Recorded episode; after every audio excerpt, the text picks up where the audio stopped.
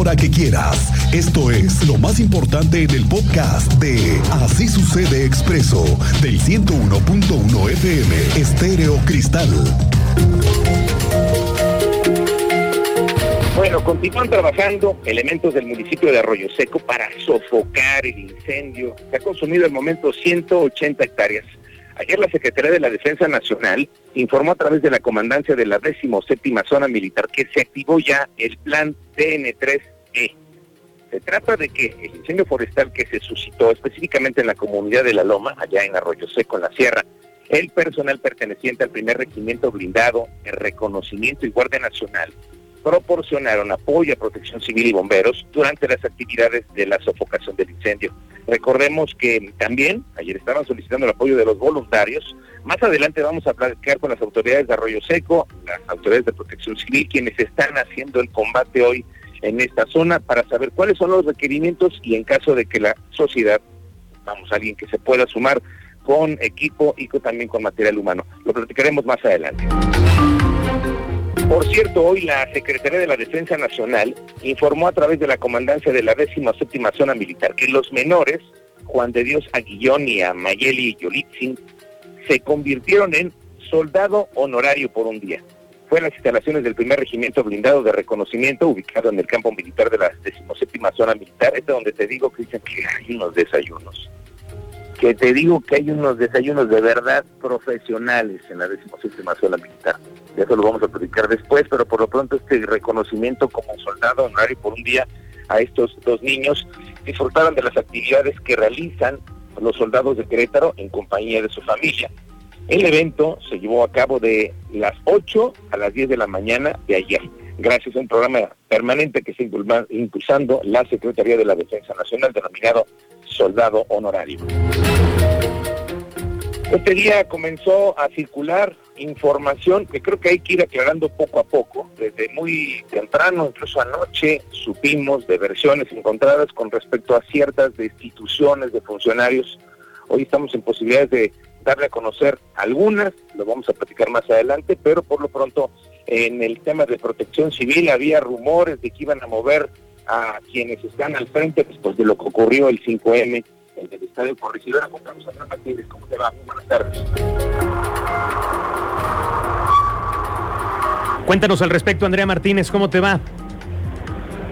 ¿Qué tal, Miguel Ángel? Muy buenas tardes y a toda la audiencia. Si es, recientemente no se ha recibido la renuncia por parte de algún servidor público del Poder Ejecutivo. Así lo afirmó el oficial mayor de Gobierno del Estado, Mario Ramírez Retolaza. Esto luego, bueno, de que circuló información sobre que el coordinador estatal de protección civil, Carlos Rodríguez Virela, podría renunciar a su cargo. Y bueno, en ese sentido explicó que cuando un servidor público renuncia a su cargo, primero tiene que avisar a su jefe directo. Y bueno, en el caso de Rodríguez Rivela, eh, pues sería a la secretaria de Gobierno Estatal, Guadalupe Murguía Gutiérrez, para después turnar esta solicitud al área de recursos humanos y por ende determinar pues la baja del Poder Ejecutivo y su finiquito correspondiente. Escuchemos eh, pues esta información que nos daba el oficial mayor de Gobierno del Estado. ¿No me ha llegado alguna renuncia? No, a ver, muchas veces las renuncias este, de un trabajador, por el motivo que sea, pues se la presentan a su, jefe inmediato, a su secretaría, y ellos mandan el documento de decir, tal persona renunció, extiéndale su finiquito, y ahí sí, nosotros en el área de recursos humanos, que sí ve todo lo que es parte del sector central, se elabora y se Ramírez Ramírez Retolaza afirmó desconocer el tema de la supuesta renuncia del titular de la Coordinación Estatal de Protección Civil, ya que, bueno, aclaró, es un asunto que en primera instancia no corresponde a su dependencia.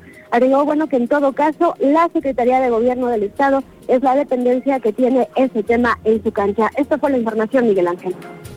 Gracias, Andrés Martínez. Estamos pendientes, pero hasta este momento no hay nada oficial con respecto a cambios en el área de protección civil. Se ha venido rumorando y esto es normal hemos venido platicando desde que fue el 5M, estas pequeñas eh, detalles, pequeños detalles que han causado la diferencia y que han hecho muchas especulaciones. Bueno, por lo pronto lo que sí le puedo adelantar y estamos ya en calidad de confirmarlo es que hay cambios en el registro público de la propiedad. Quien estaba de frente al titular, el señor Lin, ha dejado este, este cargo, lo platicaremos más adelante y le tendré detalles mucho más claros. Bueno, sobre el tema que le hemos venido platicando aquí durante la semana sobre el menor Kevin, hoy también habló de eso la magistrada presidenta del Tribunal Superior de Justicia, Marila Ponce. Hoy explica que la mamá de Kevin podría incurrir en un delito, en un delito reciente, y esto, bueno, pues es debido a que haber confirmado la versión del joven de 16 años, presumiblemente desaparecido desde el pasado 19 de marzo, quien denunció mediante un video que se fue de su casa por sufrir maltrato por parte de su madre y su padrastro. Ayer lo estábamos escuchando. De esta manera, dijo que el Poder Judicial esperará conocer qué seguimiento le da la Fiscalía General del Estado a la carpeta de investigación y también si se encontró un hecho delictivo. Así lo confirmó que este caso se podría judicializar.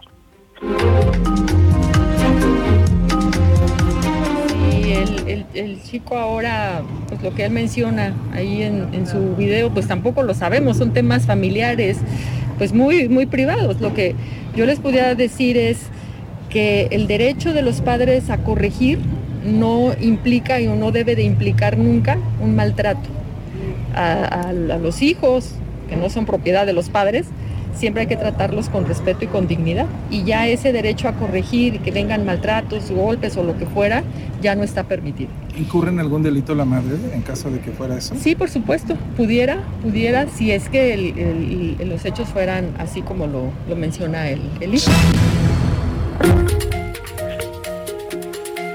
Bueno, tómelo en cuenta si es que piensa ir en reunión de trabajo entre comerciantes de la cañada y las autoridades municipales a través de la Dirección de Inspección acordaron la prohibición de la venta de alcohol en la vía pública entre los comercios que estarán participando durante la representación del Via Crucis. Esto es con la finalidad de garantizar la seguridad y una sana convivencia entre las familias que acudan a presenciar el Via Crucis viviente en su edición número 60.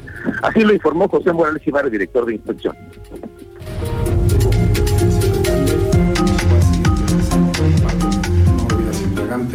Los que tienen sus permisos, pues que respeten los horarios establecidos. Así es, entonces no va a haber eh, eh, la venta de bebidas embriagantes. No debe de haber eh, y no, no, está autorizado, aparte solo autoriza el gobierno del estado, no va a haber ningún tipo de, de bebidas embriagantes como los llamados micheleros.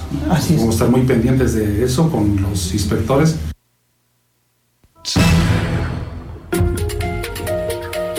Bueno, se contará con tres estacionamientos con capacidad para 500 unidades y estos serán ubicados en un, uno de los barrios de La Guayaba. El segundo estará ubicado sobre la carretera estatal 200, según nos explican las autoridades. Tenemos una, fecha de, calor de, y de sequía y eso nos aumentan los incendios en cerros y en lotes baldíos. ¿Qué, qué... Oiga, esto le interesa ya viene el cambio de horario de verano e inicia el domingo. Hay muchas especulaciones, Manuel García nos trae los detalles. Ahora sí que el otro se nos va a complicar un poquito más para las mamás que nos tenemos que levantar temprano. se supone que es para un ahorro y no hay ningún ahorro. Pues la cartera no lo ve. No, no, porque ¿qué beneficio?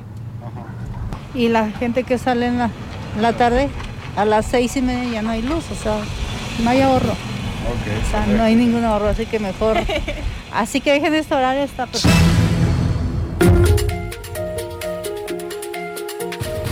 Oiga, esa ya se vacunó, ya se vacunó. Esa es una información que tiene que ver con la vacuna.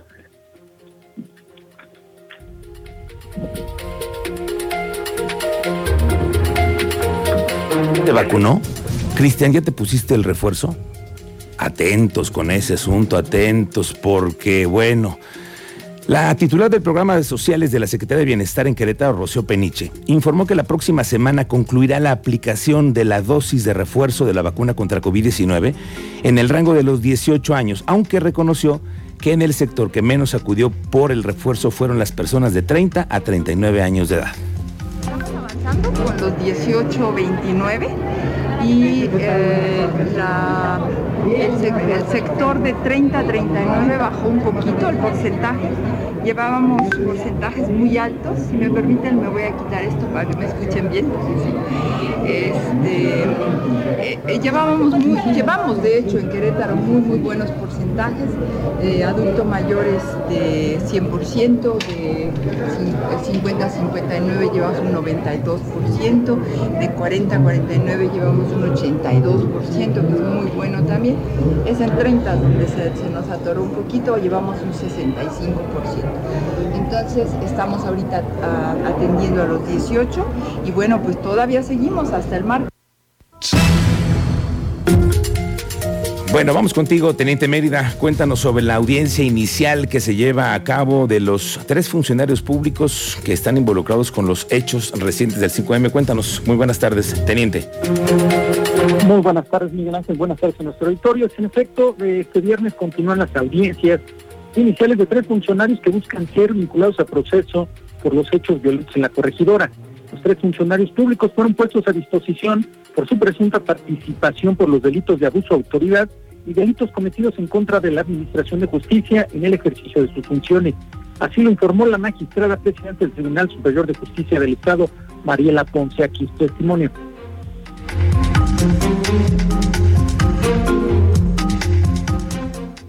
son tres personas, si no mal recuerdo es a las diez y media, la continuación de inicial porque pidieron ampliación de plazo constitucional. Son tres personas, es de los delitos cometidos por servidores públicos y son dos delitos, abuso de autoridad y delitos cometidos en contra de la Administración de Justicia cometido por servidores públicos.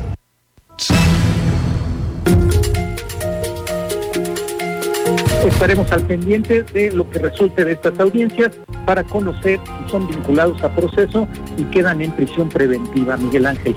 Gracias, teniente. Estamos pendientes.